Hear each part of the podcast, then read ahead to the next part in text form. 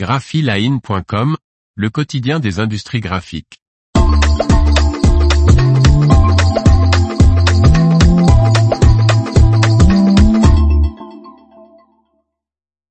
Recyclage ou réemploi des emballages Le CNE prend position. Par Martine Lauré. Pour le Conseil national de l'emballage, le recyclage et le réemploi des emballages recommandent une analyse poussée afin de déterminer quelle solution employer. 2023 a vu l'entrée en vigueur des objectifs de réemploi des emballages prévus par la loi anti-gaspillage pour une économie circulaire, AGEC.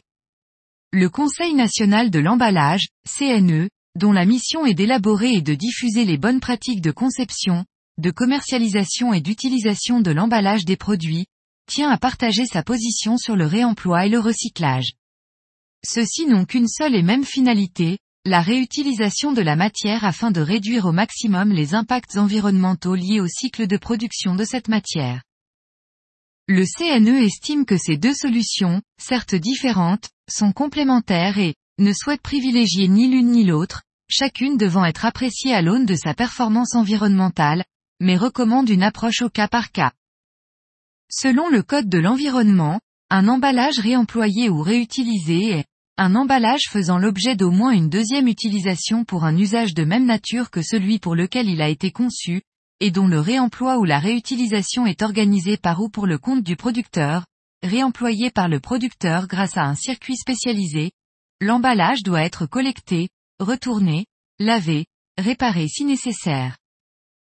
Le recyclage concerne, toute opération de valorisation par laquelle les déchets, y compris les déchets organiques, sont retraités en substances, matières ou produits aux fins de leur fonction initiale ou à d'autres fins, les emballages usagés, dont l'origine indiffère, prêts à être recyclés, doivent être collectés, triés avant transformation de nouveaux emballages. Pour le choix de l'une ou l'autre des solutions, le CNE recommande de réaliser une analyse du cycle de vie, ACV, qui inclut plusieurs indicateurs d'impact en particulier celui sur les ressources naturelles et en incluant les émissions de gaz à effet de serre et les impacts sur l'eau.